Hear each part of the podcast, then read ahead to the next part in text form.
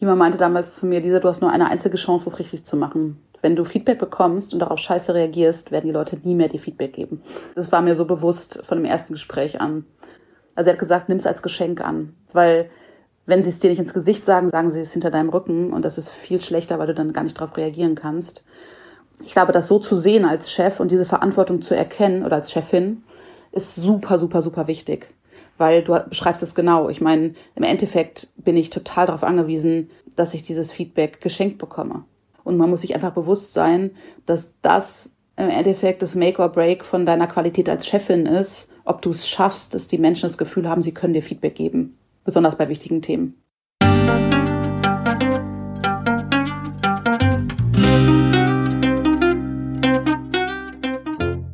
Schön, dass du wieder reinhörst.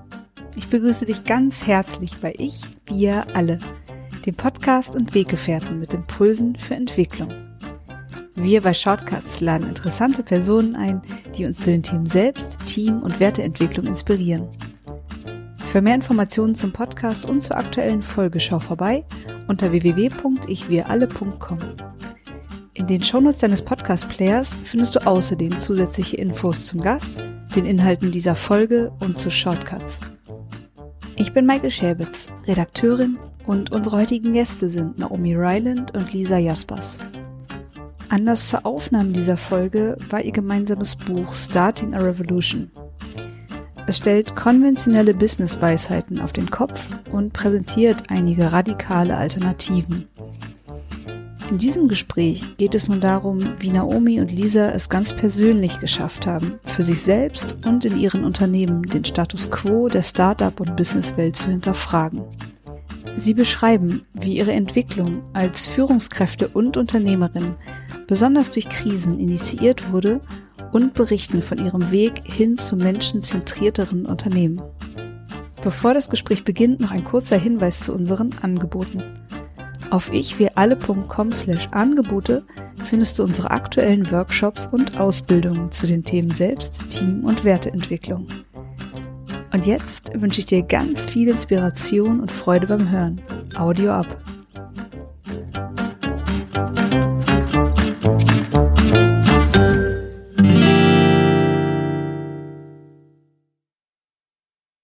Herzlich willkommen, Naomi Ryland und Lisa Jaspers hier bei Ich Wir Alle. Schön, dass ihr da seid. Vielen Dank. Danke für die Einladung. Naomi, du bist Managing Director und Co-Founder von TBD, einer internationalen Karriereplattform für soziale und nachhaltige Jobs. Und Lisa, du hast Folk Days gegründet, ein Label für zeitgenössische, fair gehandelte Mode und Design. Und ihr beide habt gemeinsam ein Buch herausgebracht mit dem Titel Starting a Revolution, was wir von Unternehmerinnen über die Zukunft der Arbeitswelt lernen können. Und ja, ich kann sagen, ein Buch, das inspiriert und ganz viel Mut macht mit lebenden Beispielen, die konventionelle Business-Weisheiten auf den Kopf stellen und ja wirklich radikale Alternativen beschreiben. Und ich habe das Buch auch so ein bisschen wie ja wie ein Logbuch eurer persönlichen Reise gelesen. Und ihr habt in dem Buch sieben Frauen mit wirklich revolutionären, super inspirierenden Haltungen und ja Businessmodellen porträtiert. Und ich möchte heute mit euch beiden so ein bisschen in eure persönliche Reise hineinschauen, so wie ihr auf diesen Weg geraten seid. Und ihr habt in dem Buch auch geschrieben, dass ihr damit eben keine weitere höher, schneller, weiter Anleitung geben wollt, sondern dass ihr dabei helfen wollt, vom fahrenden Zug abzuspringen. Und ich fange mal mit dir an, Lisa. Ich würde dich mal gerne dann zum Einstieg fragen, was heißt es für dich, vom fahrenden Zug abzuspringen? Mm, ich glaube, die Bedeutung davon ändert sich für mich eigentlich immer. Ähm, ich würde sagen, als wir das Buch geschrieben haben, wenn man mich damals diese Frage gefragt hätte, hätte ich wahrscheinlich gesagt, ähm, für mich heißt vom fahrenden Zug abspringen, einfach nochmal mir genau anzuschauen, was ich eigentlich als Unternehmerin erreichen will, was mein Bild von Erfolg ist und wie ich damit umgehen möchte, was das für mich und meine Mitarbeiterin bedeutet und ob das Ziel des schnellen Wachstums und allem, was damit einhergeht, wirklich das Ziel ist, was sich für uns alle gut anfühlt und was auch am nachhaltigsten ist. Ich glaube, die Frage würde ich heute nochmal sehr viel persönlicher beantworten, weil ich gerade mich sehr stark damit beschäftige, wie stark das auch teilweise total unbewusst bei mir ist, wie ich internalisiert habe, was es bedeutet, ein produktiver Mensch zu sein und ein produktiver Teil der Gesellschaft und merke, dass ich, ähm, dass es mir extrem schwer fällt, aufgrund dieser Bilder auf mich selbst zu achten und überhaupt erstmal rauszufinden, wie es mir geht und wie es meinem Körper geht und was ich brauche. Und deshalb ist das gerade für mich eigentlich der Prozess, der fast am schwierigsten ist, nämlich Mechanismen zu erlernen, die wir wahrscheinlich als Kind hatten, weil wir als Kind geweint haben, wenn wir traurig waren und äh, geschrien haben, wenn wir wütend waren und gelacht haben, wenn wir Freude hatten. Aber uns irgendwie, oder ich mir anscheinend so krass aberzogen habe, dass ich gerade, dass ich oft erstmal ein bisschen nachdenken muss, wenn mich jemand fragt, wie es mir geht. weil ich gar nicht, weil das nicht so, ja, weil es manchmal nicht so einfach ist, das zu fühlen oder ja, weil die Verbindung zu den Gefühlen dann nicht so gut mehr funktionieren. Ja. Lange Antwort auf eine kurze Frage. Ja. Ja, ist ja auch gar keine so eine einfache Frage. Also, was ich so gehört habe, dass es für dich vor allem auch jetzt gerade bedeutet, ähm, einfach in die Selbstwahrnehmung immer mehr reinzukommen und immer mehr auch für dich zu spüren, so was, was möchte ich denn und was brauche ich denn und was, was tut mir auch gut. Ähm, Naomi, was heißt der Satz für dich oder die Aussage vom fahrenden Zug abspringen? Ähm, ich würde mich auf jeden Fall anschließen. Ich glaube, bei mir war es so, als wir unser Business gegründet haben, damals vor sieben Jahren, jetzt knapp, hatten wir irgendwie so ein sehr klares Bild im Kopf, was es bedeutet, eben ein erfolgreiches Unternehmen zu haben, aufzubauen. Und es war so ein bisschen fast wie eine Checkliste. Und wir sind erfolgreich gestartet. Wir sind in ein Inkubatorprogramm gekommen, als einziges Frauenteam von ungefähr 20 Teams insgesamt. Und waren ganz stolz, irgendwie so diese, das erreicht zu haben, obwohl wir eigentlich noch gar nichts hatten. Aber das war gefühlt so ein, ein Häkchen gesetzt. Und dann nach circa 18 Monate vom Business aufbauen, ging es dann in Richtung ja, Skalierung und wie wollen wir das dann skalieren, weil das war sozusagen, also ein Business ohne Skalieren ist kein Business, so nach dem Motto. Und wie macht man das? Natürlich mit Investoren. Und wie findet man Investoren? Natürlich über Pitch-Veranstaltungen und Netzwerken. Und ja, haben das ganze Spiel mitgespielt. Und das war wirklich das erste Mal, dass ich das Gefühl hatte, so, das fühlt sich nicht natürlich an, das fühlt sich nicht gut an. Ich muss mich auf jeden Fall verstellen, um hier erfolgreich zu sein. Und wir wurden auch ganz viele Tipps gegeben, die einfach sich nicht angefühlt haben, wie zum Beispiel, dass wir lügen sollen, also quasi, dass wir unsere Zahlen nach oben pushen sollen, dass wir darüber reden sollen, wie wir unsere Konkurrenz kaputt machen würden und dass wir aggressiv irgendwie auftreten sollen und nicht so viel lachen und so diese üblichen Dinge, die dann wirklich auch, die man irgendwie so gelesen hat, aber dann, die man wirklich auch gehört hat. Und da habe ich gedacht, irgendwie, es passt irgendwie nicht. Wir haben es trotzdem gemacht und zum Glück haben wir tolle Investoren gefunden, die auch so einen Sinn für Wirkung haben. Aber der ganze Prozess hat mich nicht nur nachdenklich gestimmt, das hat mich auch, ich würde sagen, so gesundheitlich, psychisch gesundheitlich auch ein bisschen äh, mitgenommen.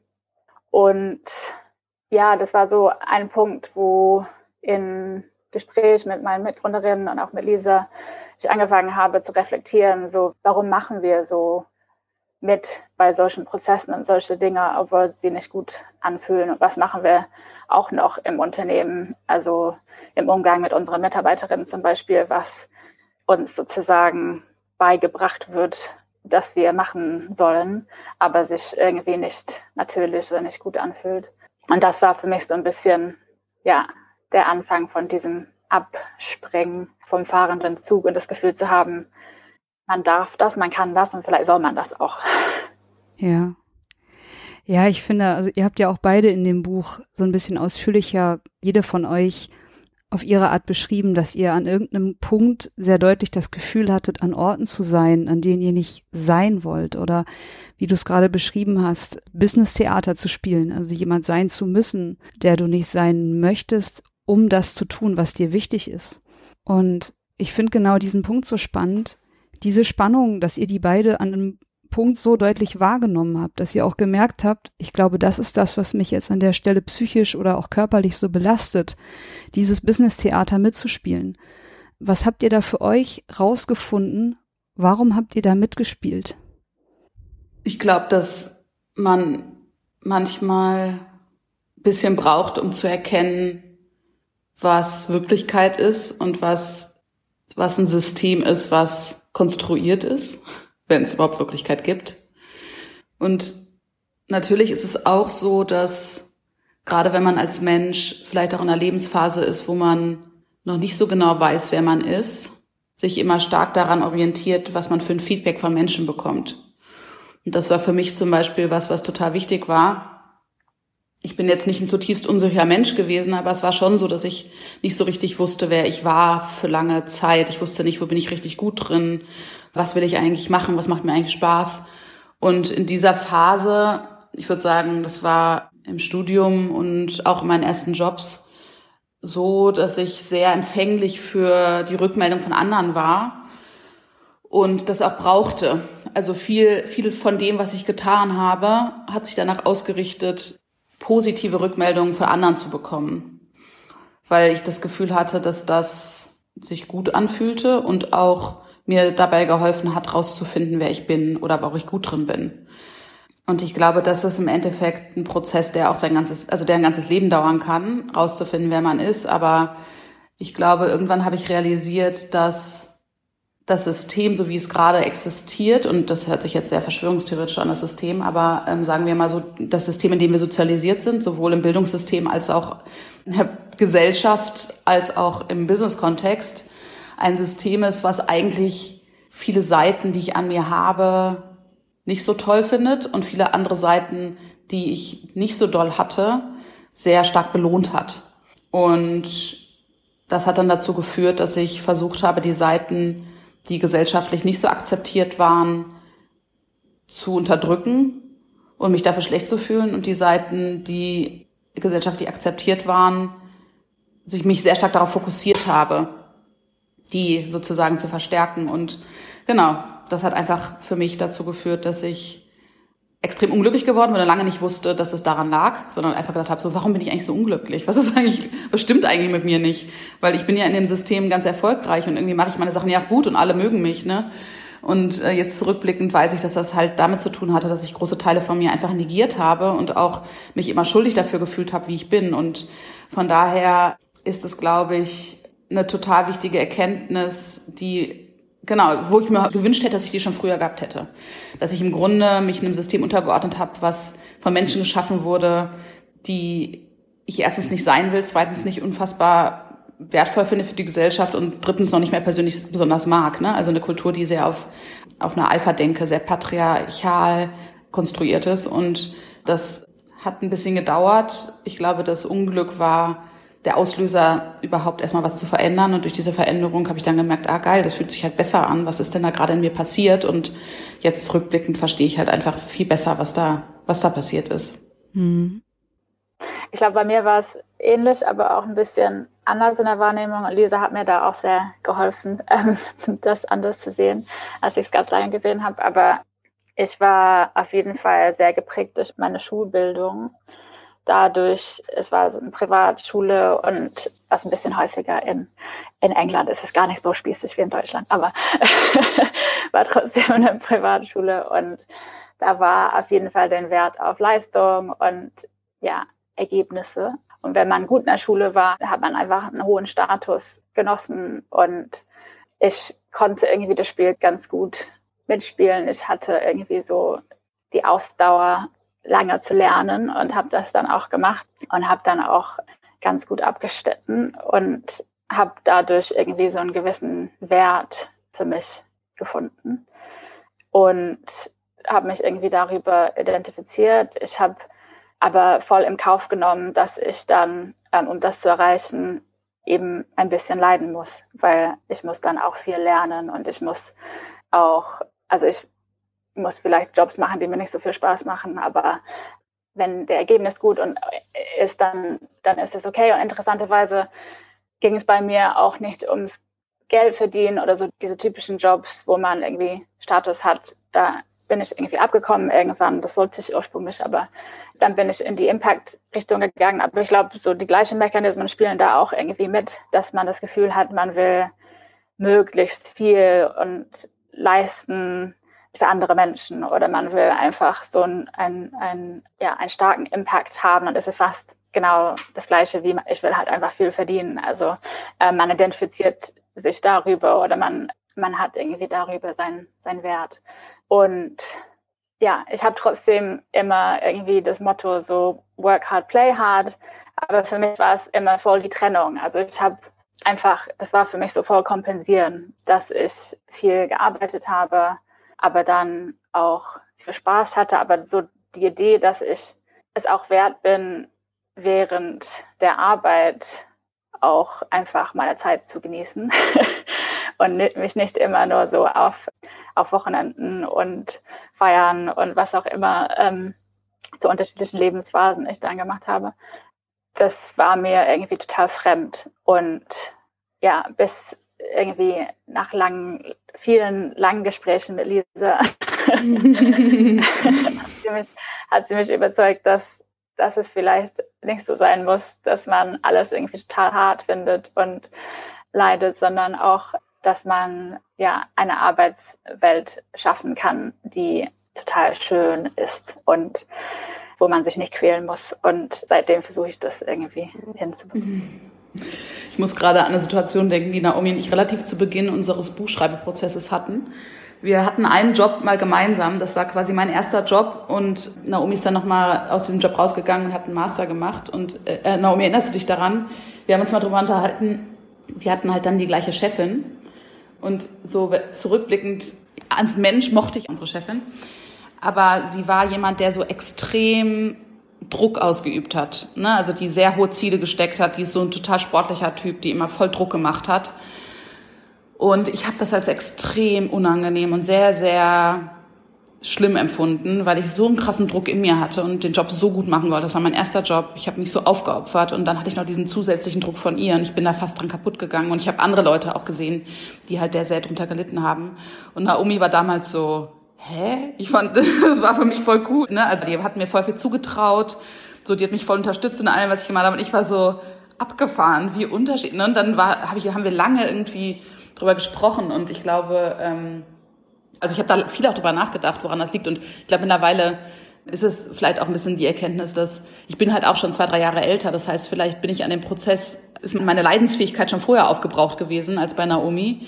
Aber ich glaube, das ist auch ganz interessant, einfach auch zu zeigen, dass auch die letzten zwei Jahre, glaube ich, da einfach bei uns beiden nochmal viel an Selbsterkenntnis und auch Reflexion ausgelöst haben. Also quasi die Zeit nach dem Buch und auch alles, was damit zu tun hat, natürlich. Mhm. Ja, das kann ich mir voll gut vorstellen.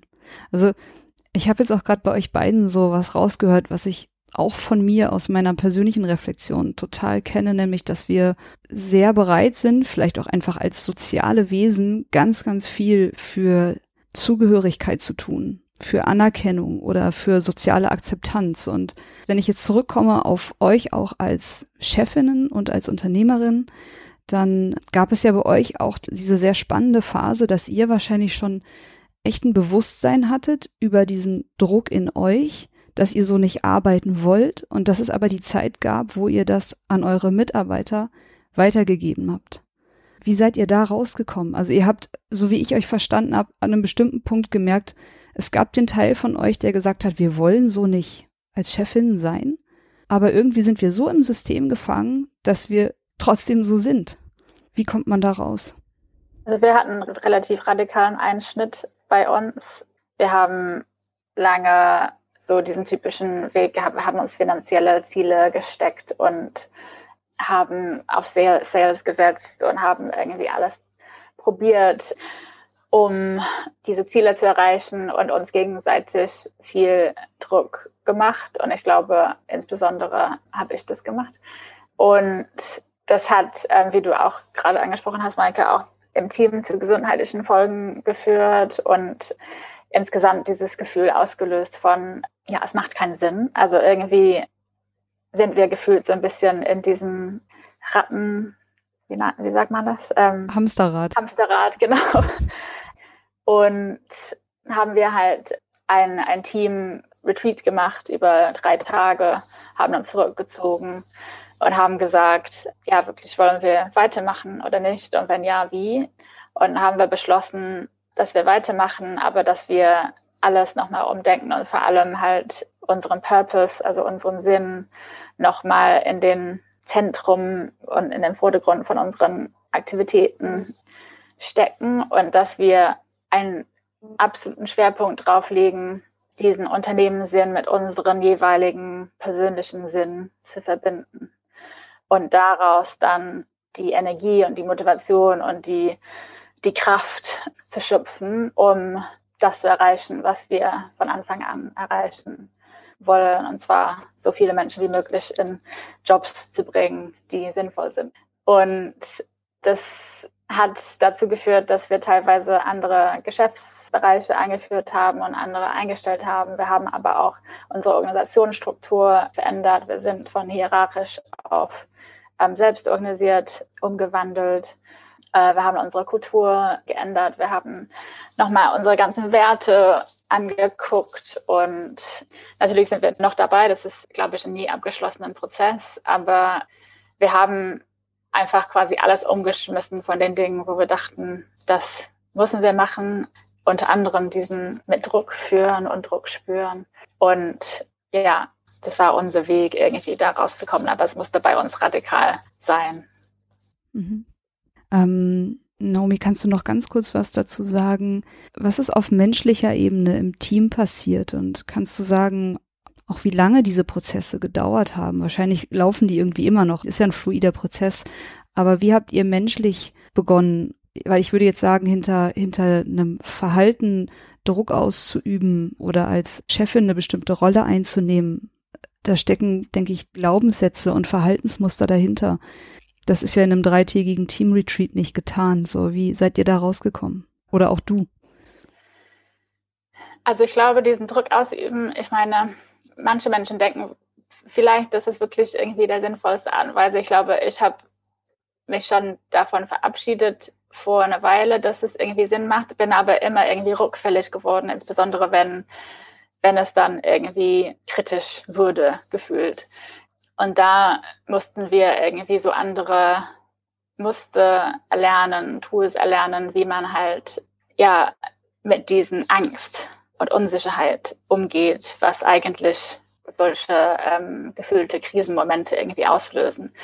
Und ich glaube, die meisten von uns und ich auf jeden Fall sind irgendwie dazu sozialisiert, wenn wir Angst spüren oder Unsicherheit, dass das vielleicht in einer Art ja, Aggression oder Wut oder äh, ja eben Druck rauskommt. Wir haben zum Beispiel einfach gelernt, darüber zu sprechen und einfach das zu benennen und einfach zu sagen, hey, ich habe gerade Angst, dass wir nicht das erreichen, was wir erreichen wollen oder dass unsere Unternehmen irgendwie pleite geht oder was auch immer das ist, dass das alles nicht funktioniert. Und dann einfach darüber zu reden, anstatt das zu schweigen und das Gefühl zu haben, man darf keine Angst zeigen, insbesondere als Manager, weil tendenziell haben Manager das Gefühl, sie müssen halt immer den Eindruck geben, sie wussten alles und können alles und haben voll die Kontrolle. Und das irgendwie alles abzubauen und uns ja als volle Menschen zu begegnen und uns zu öffnen und anzunähern und diesen Raum zu schaffen, wo wir über alles sprechen können. Das hat uns auf jeden Fall geholfen, nicht nur bei diesem Thema, sondern auch bei anderen Themen. Also ist ein anstrengender Prozess und die Frage kriegen wir dann immer so, wie findet man die Zeit für solche Prozesse und warum macht man das und lohnt sich das und so.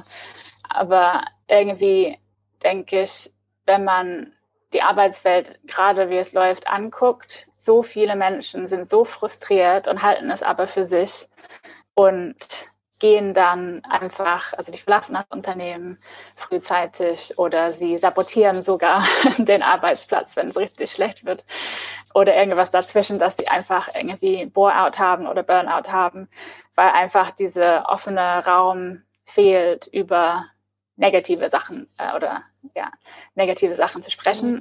Und das kostet ein Unternehmen wahnsinnig viel. Also diese Zeit, die wir da rein investieren, über unsere Gefühle zu sprechen, ist für mich total wertvoll, weil es bedeutet, dass wir einfach ehrlich miteinander sein können und ja, im besten Falle auch Krisen abbiegen können. Weil die Gefühle sind ja immer da, ne? Also das ist ja das Verrückte daran. Also es ist ja egal, ob jetzt die im Grunde nicht ausgesprochen sind oder ausgesprochen. Also es ist nicht egal, aber es ist halt, du merkst ja trotzdem, dass was nicht stimmt. Leute können besser arbeiten oder nicht oder sind abgelenkt oder nicht.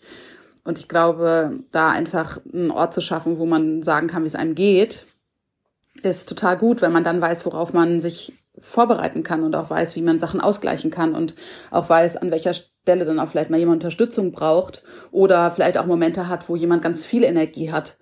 Ich hatte gestern so ein Gespräch mit einer Kollegin von mir, wo wir so ein bisschen unser Strategie-Meeting für dieses Jahr vorbereitet haben und äh, wir machen immer so ein Check-in am Anfang. Das haben wir uns von TBD angeschaut, wo wir darüber sprechen, wie es uns persönlich geht. Und ich habe zu ihr gesagt, dass ich gerade irgendwie echt so ein bisschen ein bisschen Depri bin und nicht so richtig weiß, was los ist und irgendwie, ich hatte die Nacht auch nicht gut gepennt und einfach so voll wenig Energie habe und es mir gerade total schwer fällt, über Strategie nachzudenken und über, ne, wo wollen wir jetzt dieses Jahr hin und was sind die coolen Sachen, die wir machen wollen.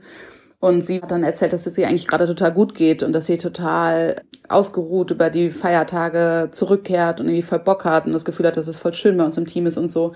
Und das war voll gut, weil ich habe in dem Moment gemerkt, ich glaube, noch vor einem Jahr hätte ich das niemals gesagt als Führungskraft, weil ich immer das Gefühl habe, ich muss der stabile Faktor sein und ich muss diejenige sein, die immer alle motiviert und immer sagt so, hey, let's do it und ne, und auch wenn die Leute manchmal ein bisschen durchhängen, immer der Pausenclown sein. Und in dem Moment habe ich zu ihr gesagt, wie toll sich das für mich anfühlt, zu wissen, dass es ihr so gut geht und auch zu wissen, dass sie weiß, dass ich gerade ein bisschen weniger Energie habe und dass sie dann halt einfach manchmal vielleicht auch ähm, Sachen übernimmt, die ich gerade nicht auf die Kette kriege und ich glaube, das ist ein total gutes Beispiel dafür, wie gut es dann auch sein kann, einfach da so offen und transparent drüber reden zu können, weil im Zweifel hätten die Leute auch so gemerkt, dass ich jetzt nicht irgendwie in, in der besten Laune bin, beziehungsweise wahrscheinlich hätte ich sonst immer also früher hätte ich es dann immer einfach überspielt und hätte mich krass zusammengerissen und hätte, ne, wäre dann aber völlig erschöpft jeden Abend nach Hause gekommen, hätte gedacht, so Gott, weil das ist ja auch so, wenn man die ganze Zeit sich verstellt, dann ist das ja unglaublich anstrengend für einen. Und das ist was, wo man auch ganz klar sagen muss, in dem Moment, wo ich ich selbst sein kann, habe ich das Gefühl, dass es mich viel, viel weniger Anstrengung kostet zu arbeiten. Das mhm. als kleinen, Zu als kleinen ja. Zusatz zum Thema Emotionen sind sowieso da, ob man drüber redet oder nicht. Ja. Ich glaube, das kennen wir alle irgendwie, dass man sich in einer Gruppe befindet, in einem Meeting sitzt und eine gewisse Grundspannung zum Beispiel spürbar ist. Also eigentlich mhm entweder spüren die meisten, die halbwegs anwesend sind, spüren das Störgefühl, spüren, dass irgendwas, dass irgendwas ist. Es wird aber nicht angesprochen. Und was für eine Erleichterung in so einer Gruppe auftreten kann, wenn das, was sowieso da ist, von dem alle spüren irgendwie, dass es da ist, wenn das mal angesprochen wird. Wie dadurch auf einmal auch wieder der Raum in meinem Empfinden größer wird in dem alle sich dann auch wieder einer neuen Idee zuwenden können oder vielleicht in deinem Fall dann auch sagen, ja, okay, wenn du gerade nicht so viel Energie hast, vielleicht können wir es anders machen oder ich kümmere mich erstmal darum oder ich schicke dir einen Vorschlag oder ach, was auch immer so, aber dass man sich erstmal in das entspannen kann, was da ist. Ähm, ja, Lisa, magst du auch noch mal so ein bisschen schildern, wie du an der Stelle sozusagen den, den Sprung geschafft hast von deinem damaligen Business-Ich zum persönlichen Ich im Arbeitsumfeld? Also bei mir war das äh, ein Konflikt, so ungefähr nach drei Jahren, nachdem ich Folktest gegründet hatte, hatte ich ein paar Mitarbeiterinnen und in irgendeiner Situation ist was total Nebensächliches aus meiner Sicht total eskaliert. Eine Mitarbeiterin hat sich extrem von mir persönlich angegriffen gefühlt und, und da sind halt einfach ganz viele Themen hochgekommen, die, also habe ich auch bei ihr gemerkt, sie einfach aufgestaut hatten über die Wochen und Monate. Und ich war völlig erstaunt, weil sie mir auch Sachen an den Kopf geworfen hat, mit denen ich gar nichts anfangen konnte, weil ich die ganze Zeit dachte, so, so bin ich doch gar nicht, ne? Und dann hat mein Mitgründer vorgeschlagen, der auch schon vorher in anderen Organisationen, Unternehmen gearbeitet hatte und sich irgendwann mal so ein, für Folkdays, aber auch für andere so ein Feedback-Prozess, wie so ein Feedback-Prozess aussehen könnte in Teams, hat mich darauf gebracht, einfach mal zu schauen, dass wir stärker auf das Thema Feedback gehen und wirklich auch in den offenen Austausch miteinander und vor allen Dingen ich nicht nur Feedback anderen gebe, sondern mir auch Feedback einhole. Und an der Stelle war es wirklich so, dass er meinte, ich glaube, du musst jetzt erstmal ein bisschen Vertrauen wieder aufbauen. Und die ersten Feedbackgespräche sind wirklich so verlaufen, dass ich nur zuhören durfte. Timo hat es dann schon mit der Person oder mit den Personen vorbereitet. Also es war jetzt nicht irgendwie total wahllos, sondern es war, waren konkrete Beispiele. Es war so versucht natürlich nicht super emotional und nicht verletzend zu sein und so weiter. Aber das war ein Prozess, der für mich extremst hart war. Also zum einen, weil ich eine große Klappe habe und immer zu allem was zu sagen habe. Und natürlich auch immer total gut erklären kann, warum ich was wie gemacht habe und dass ich es gar nicht so gemeint habe. Und einfach da zu sitzen und irgendwie das aufzunehmen und einfach zu verstehen, wie die Perspektive der anderen Personen auf mich sind, das war für mich sehr, sehr schmerzhaft, weil ich durch diesen Prozess gesehen habe, dass ich eigentlich ziemlich viele Themen, die ich bei meinen vorherigen Führungskräften schwierig fand, die ich immer auf der persönlichen Ebene total mochte, aber immer auf einer fachlichen Ebene schwierig fand, genauso selbst gemacht habe. Das heißt, ich habe nicht vertraut, sondern ich habe eher in der Tendenz misstraut. Ich war nicht wertschätzend, sondern eher immer kritisch und habe irgendwie auf Fehler hingewiesen. Ich habe kaum Zeit und Ort gegeben, um auch persönliche Themen zu besprechen und mitzubringen. Ich habe eigentlich es als nicht sehr wichtig empfunden, als Menschen sich zu verbinden, sondern habe auch meine Mitarbeiterin immer eher als Mittel zum Zwecke sehen, also als, als sozusagen Arbeitsmaschinen, die mich auf dem Weg zu irgendeinem Ziel sozusagen unterstützen. Habe auch oft gedacht, dass ich bei Sachen recht habe und die anderen nicht. Also das waren alles so Themen, da habe ich mich eins zu eins wiedergefunden und ähm, also eins zu eins wiedergefunden im Sinne von, das sind, waren alles Themen, die ich eigentlich nicht machen wollte, weil ich die so schwierig empfunden habe bei meinen äh, Chefs davor und war dann wirklich geschockt und auch ähm, ja auch einfach sehr traurig darüber, dass ich es irgendwie nicht geschafft hatte, einen anderen Weg zu finden und habe dann aber über diesen Feedback-Prozess, den wir halt dann auch sozusagen verstetigt haben, das heißt regelmäßig hatten alle drei Monate, hatte dadurch auch sehr konkrete Ansätze und Punkte, an denen ich arbeiten konnte. Und das war eigentlich auch sehr gut, weil ich für mich erkannt habe, wie ich aus dieser Situation herauskommen kann und dann quasi in den darauffolgenden Feedbackgesprächen immer wieder auch die Möglichkeit hatte zu gucken, habe ich mich da verbessert? Hat das besser geklappt? Habe ich, weil ich natürlich versucht habe, auf diese Themen zu achten und auch versucht habe, mein Verhalten zu verändern. Und am Anfang hat sich das so ein bisschen fake angefühlt, weil ich dachte, so bin ich doch gar nicht, ne? Oder das kann man doch nicht ernsthaft so machen. Aber ich habe dann relativ schnell gemerkt, wie sich das immer normaler und immer schöner angefühlt hat. Und ich glaube, durch diesen Prozess hat sich dann auch irgendwie in mir was verändert im Sinne von, ja, ich habe ich auch einfach gelernt, dass ich auch über so einen Prozess viel offener reden konnte und es viel okayer war, Fehler zu machen und auch irgendwie nicht perfekt zu sein in meiner Rolle. Genau, und dann habe ich noch mein erstes Kind bekommen und dadurch hat sich dann auch nochmal dieses ganze Lisa Arbeits-Ich und dieser Privat-Ich total vermischt, weil ich einfach eigentlich relativ von Anfang an mit meinem Sohn ins Büro gezockelt bin jeden Morgen und, und mich natürlich auch alle, alle ganz anders gesehen haben auf einmal, ne? Als liebevolle Mutter, die, genau, die halt einfach da auch immer stärker versucht hat, diese Trennung nicht mehr vorzunehmen. Und dann hat sich das so ein bisschen natürlich für mich entwickelt. Aber es ist trotzdem immer wieder ein Thema. Und ich glaube, wenn du sagst sozusagen, wann habe ich es geschafft, mein Privat-Ich oder das Lisa-Ich sozusagen auch in der Arbeit sein zu können, ich glaube, dass ich da immer noch nicht zu 100 Prozent bin, weil ich immer noch in manchen Situationen denke so, ach interessant, ne, warum mache ich das eigentlich so oder warum habe ich das jetzt so gesagt? Und wie gesagt, ich habe gerade die Situation gestern beschrieben mit einer Kollegin, wo ich auch wieder gemerkt habe, abgefahren. So vor ein paar Monaten hätte ich das noch nicht gemacht. Da hätte ich nicht geteilt, wie es mir gerade geht und hätte nicht geteilt, dass ich mich gerade schwach fühle und dass ich gerade irgendwie auch so ein bisschen Unterstützung brauche.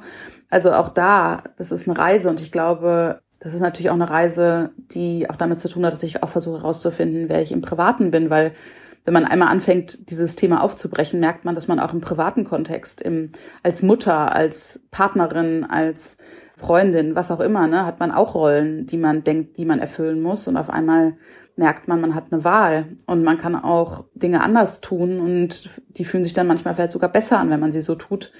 Das heißt, ich würde auch nicht behaupten, dass ich das private Ich schon zu 100 Prozent kenne.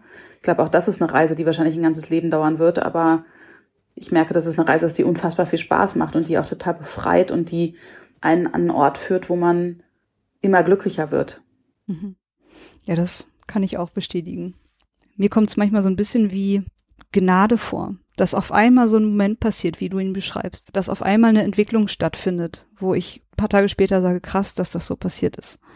Und dabei muss man sagen, dass ich therapeutische Unterstützung dabei hatte und auch Kimon mich damals gecoacht hat. Das heißt, ich glaube, das aus sich selbst heraus zu schaffen, ist sehr schwer. Ich glaube, es ja. hilft total, Unterstützung zu haben. Sorry, ich wollte dich ja. unterbrechen. Nee, alles gut. Also ich wollte auch eigentlich genau gerade auf den Punkt nochmal raus, den du angesprochen hast.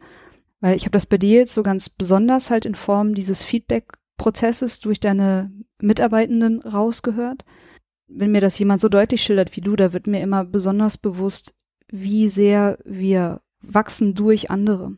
Und dass es für euch als Chefin gerade vermutlich so zentral ist, dass ihr euch mit euren Mitarbeitenden entwickelt und ja, dass die euch Feedback geben können, was eine gewisse Tiefe beinhaltet. Und in meiner Wahrnehmung ist genau das das, was vielen Menschen so schwer fällt.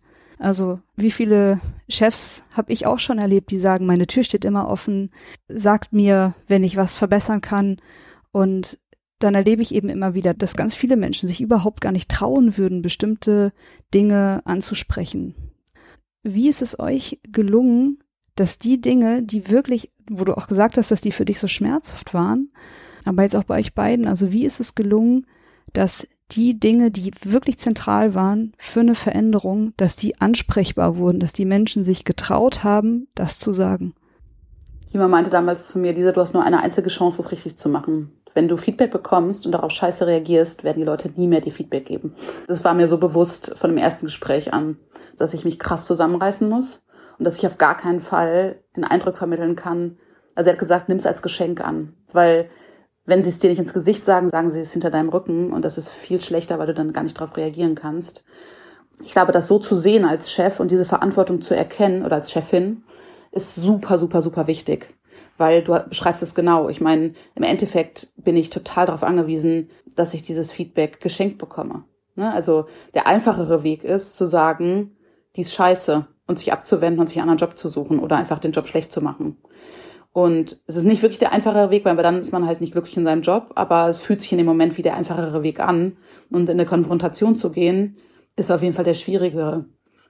Aber ich glaube, es hat auch meinen Mitarbeiterinnen geholfen, einen klaren Prozess zu haben. Wir haben auch einen Leitfaden zu diesem Feedback-Prozess, wo genau drin steht, wie man vorbereitet wird.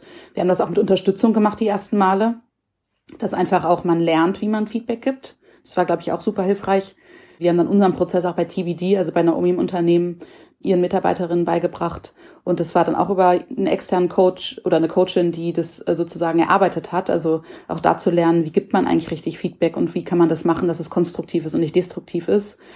Ähm, aber ja, ich glaube, man braucht diese innere demütige Haltung in Bezug auf dieses Thema und man muss sich einfach bewusst sein, dass das im Endeffekt das Make or Break von deiner Qualität als Chefin ist ob du es schaffst, dass die Menschen das Gefühl haben, sie können dir Feedback geben.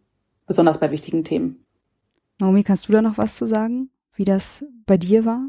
Also wir haben den gleichen Prozess eben wie Lisa eingeführt und ich glaube, also wirklich das ist total wichtig, dass man diesen Aspekt hat, dass man nicht darauf reagieren darf in dem Treffen. Es gibt halt eine ganze Struktur, man bereitet es vor, auch in Begleitung vom Coach, das, was man dem Gegenüber sagen möchte. Man sagt auch erstmal was über sich. Das hilft total, weil man natürlich reflektiert seine eigenen Fortschritte oder Schwäche und gibt das wieder und dann gibt man eine Einschätzung von der anderen Person und die andere Person darf nicht darauf reagieren und dann machen sie das gleich. Also sie haben eine Selbstwahrnehmung und dann eine Wahrnehmung von dir. Und natürlich die ersten paar Male war meine Reaktion auch, meine innerliche Reaktion war halt so, hä? nee, so war das gar nicht gemeint oder das ist falsch oder hast ja alles komplett falsch verstanden oder so, darum geht es nicht. Und die Versuchung ist sehr groß, das auch auszusprechen. Aber wenn man das dann ein paar Tage erstmal reflektiert und das wirklich eben jetzt erstmal aus ihren Perspektive ähm, versteht und dann auch nochmal drüber nachdenkt, okay, vielleicht war ich auch wirklich so oder auf jeden Fall konnte das auch so verstanden werden. Und dann gegebenenfalls, wenn man immer noch drüber reden möchte, aber mit dieser Einstellung dann reingehen möchte, dann ist es ein ganz anderes Gespräch, als wenn man irgendwie mit dieser Schussreaktion einfach sagt, so, nee, du bist falsch oder das macht mich jetzt sauer, was du jetzt sagst. Und das hat uns total geholfen. Aber wir haben auch anderes gemacht. Wir haben alle zwei Wochen haben wir äh, Team-Coachings gemacht, wo wir über Spannung und Konflikte gesprochen haben gemeinsam und Tools gelernt, damit umzugehen und ja, alles, was wir in diesem Prozess gemacht haben. Also vieles davon hatte das Ziel, Vertrauen zu schaffen, weil das ist wirklich irgendwie das Wichtigste. Ich habe gerade noch ein Buch gelesen im letzten Urlaub und die Technik reißen wir auch in unserem Buch kurz an, in einer von diesen äh, methodischen Kästen. Aber ich bin da noch mal ein bisschen tiefer reingegangen. Und zwar ist das der ganze Ansatz von Rosenberg, äh, gewaltfreie Kommunikation. Ich finde immer noch diesen, die Beschreibung irgendwie nicht gut, weil ich finde, eigentlich ist es so viel mehr als eine gewaltfreie Kommunikation, weil er einem, finde ich, sehr gute Tools an die Hand gibt, wie man nicht nur über seine eigenen Bedürfnisse sprechen kann, sondern wie man auch die Bedürfnisse von anderen Menschen wahrnimmt. Und ich glaube, darüber hinaus, da mehr zu verstehen, kann einem auch total helfen, selbst wenn man so einen strukturierten Prozess hat, im Nachhinein auch nochmal stärker einfach auch eine Empathie für die andere Person zu entwickeln. Und nicht zu sagen, warum macht er das immer, sondern halt wirklich ein bisschen tiefer reinzugehen und zu überlegen, okay, was ist sein Bedürfnis? Ne? Warum macht er das? Und was braucht er eigentlich, was er denkt, dass er so bekommen kann? Das war für mich einfach auch nochmal eine sehr, sehr schöne Ergänzung zu vielen anderen Ansätzen. Einfach nochmal diese Empathie auch klarer zu haben. Und natürlich ist es schwieriger, vielleicht von Mitarbeitern zu erwarten, Empathie gegenüber dem Chef zu haben oder der Chefin. Aber ich glaube, am Ende des Tages sind wir alles Menschen und wenn wir es schaffen, uns als Menschen zu begegnen, egal in welchen Rollen wir sind, wird die Welt einfach zu einem besseren Ort. Und ich glaube, dieser Gedanke und diese Hoffnung, dass das möglich ist, ist was, was uns, glaube ich, beide recht stark antreibt. Ich musste auch gerade an das Thema Spannung denken, weil das ist irgendwas, was mich jetzt im letzten Jahr begleitet und worüber ich viel nachgedacht habe und gelernt habe. Und zwar, ich glaube, ich und meine Mitgründerin sind alle relativ konfliktscheuer Menschen. Und Spannung war für uns immer so ein negativer Begriff. Und ich glaube, es betrifft auch die meisten. Man will halt irgendwie möglichst wenig Spannung im Unternehmen haben und irgendwie Spannung vermeiden oder Konflikte vermeiden. Und die Theorie von neues Arbeiten oder New Work ist, dass Spannungen was total Produktives sind. Also man will möglichst viele Spannungen erkennen, möglichst schnell und möglichst viel darüber reden, um dann den Fortschritt zu machen. Und ohne Spannung macht man keinen Fortschritt. Und das so zu beachten, hat mir vorgeholfen, weil ich immer tendenziell so ein bisschen Panik kriege, wenn ich merke, dass da Spannung im Raum ist. Aber wenn ich dann irgendwie das umdenke und sage, okay, nee, das ist was Gutes, dann kann man viel produktiver damit umgehen. Mhm. Ja, ich ich denke auch, dass in Konflikten, wenn man es jetzt mal so nennt, dass da ein Riesenpotenzialraum drin steckt, wenn wir die Angst verlieren können, die wir vielleicht mit einem Konflikt verbinden. Und ich glaube, das hat uns das letzte Jahr uns allen gezeigt, also wie viel Konfliktpotenzial wir als Menschen, teilweise als gute Freunde und auch gerade als Gesellschaft in uns tragen und dass wir neue Wege finden müssen, um mit diesen Konflikten umzugehen und nicht mehr die Welt in richtig und falsch zu unterteilen. Mhm. Ähm, ich sehe gerade, die Stunde ist fast rum. Wir haben noch knapp zehn Minuten. Ist jetzt zum Schluss noch irgendwas nicht gesagt, was euch wichtig wäre zu erwähnen? Habt ihr beide noch ein kleines Schlusswort für uns? Also ich glaube, ich habe das vorhin schon so ein bisschen am Rande erwähnt. Ich glaube, wirklich auch für sich selbst stärker zu schauen, wo sind Rollenzuschreibungen da, die eigentlich nicht gut für mich sind und die mir nicht dabei helfen, ein glücklicherer Mensch zu werden. Und das auszuweiten auf nicht nur den Arbeitskontext, sondern auch auf viele andere Kontexte. Ich glaube, das ist was, glaube, man kann das nicht mehr trennen. Und ich glaube, ab dem Punkt, wo man, mh, wo man anfängt, eine gute Verbindung zu den eigenen Gefühlen zu haben, merkt man auf einmal, in was für Kontext man sich überall bewegt, wo man die ganze Zeit Spannungen ausgesetzt ist. Und damit meine ich jetzt nicht positiven Spannungen, sondern damit meine ich, dass man Druck gemacht bekommt oder sich selbst Druck macht. Und ich glaube, das ist was, was ich total spannend finde als Startpunkt. Ich glaube, je sensibler man für diese für diese externen Faktoren wird, die einen dazu bringen, ein bestimmtes Verhalten an den Tag zu legen oder bestimmten Rollen zu entsprechen, desto tiefer geht man eigentlich. Und das ist wie so eine, ich sag mal, so eine Zwiebel, die man anfängt abzupulen dann gibt es eine Schicht nach der nächsten. Aber es ist undankbarerweise noch eine unendlich große Zwiebel. Das heißt, es ist eigentlich total unklar, ob man irgendwann wirklich, ob die Zwiebel irgendwann aufgepult ist oder ob da immer noch was kommt.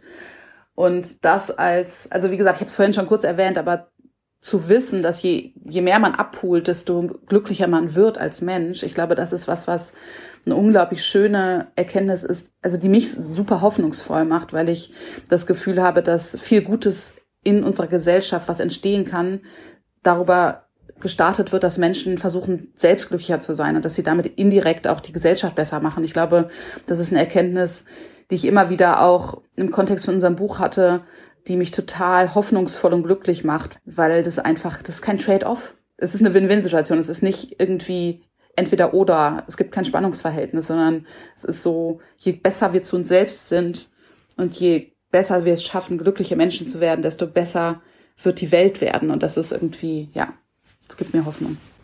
Und ich glaube, ähm, dieses Potenzial steckt auch einfach in vielen Frauen, die merken, dass sie sich nicht mehr anpassen wollen oder dass es sich nicht gut anfühlt, die irgendwie diesen typischen Erfolgsweg oder Karriereweg vielleicht ablehnen und sagen, es geht anders. Lass uns das ausprobieren. Lass uns schauen, wie Business anders funktionieren kann, wie die Wirtschaft anders funktionieren kann, wie die Arbeitswelt anders aussehen kann. Und deswegen haben wir extra äh, Frauen rausgesucht, die sozusagen den Status quo abgelehnt haben mit ihren eigenen Businesses. Und ich glaube, da haben wir viele Chancen, jetzt noch den Bogen zu kriegen. Gemeinsam mit vielen Männern, die das genauso ablehnen, insbesondere diese Alpha-Kultur, und sagen, nee, so wollen wir nicht arbeiten, so wollen wir nicht sein. Lass uns gemeinsam eine Revolution starten. Ja, und um dann noch bei dem Bild der Zwiebel von Lisa zu bleiben. Ich finde gerade ihr beide wart jetzt auch für mich in diesem Gespräch zwei total inspirierende Beispiele, dass halt dieser Kern und auch dieser gute Kern vermutlich in uns allen irgendwie steckt. Also ihr habt da eine grundpositive Haltung uns Menschen gegenüber und dass wir uns offensichtlich gegenseitig dabei unterstützen können, diese Zwiebel zu poolen und zu diesem Kern vorzudringen und ich danke euch einfach sehr jetzt gerade für diese gemeinsame Stunde, in der ich wieder sehen konnte, wie zwei Menschen sich als Chefin, als Unternehmerin und eben als Menschen, wie ihr so bereit wart, euch weiterzuentwickeln und damit so viel positiveres Umfeld für so viele andere Menschen schafft. Es ist Wahnsinn, was für ein Potenzial in guten Chefs steckt, in guten Führungskräften. Total schön. Ich danke euch. Vielen, Dank, lieben Worte. Schönes Gespräch. Ja. Bye bye. Das war eine Folge von Ich, wir alle, dem Podcast und Weggefährten mit Impulsen für Entwicklung. Wir bei Shortcuts begleiten und unterstützen Unternehmen bei der Entwicklung von zukunftsfähiger Führung, Kommunikation, Unternehmenskultur und Design. Mehr Infos zu unseren Angeboten, zum Podcast und der aktuellen Folge findest du unter www.ichwiralle.com. Wir freuen uns über dein Feedback zur Folge und deine Bewertung des Podcasts bei iTunes. Bitte stell uns gerne Fragen zum Podcast und mach Vorschläge für Themen und Interviewpartner, die dich interessieren würden. Und zu guter Letzt, schau gerne bei uns in Berlin-Kreuzberg vorbei. Wir lieben Besuch.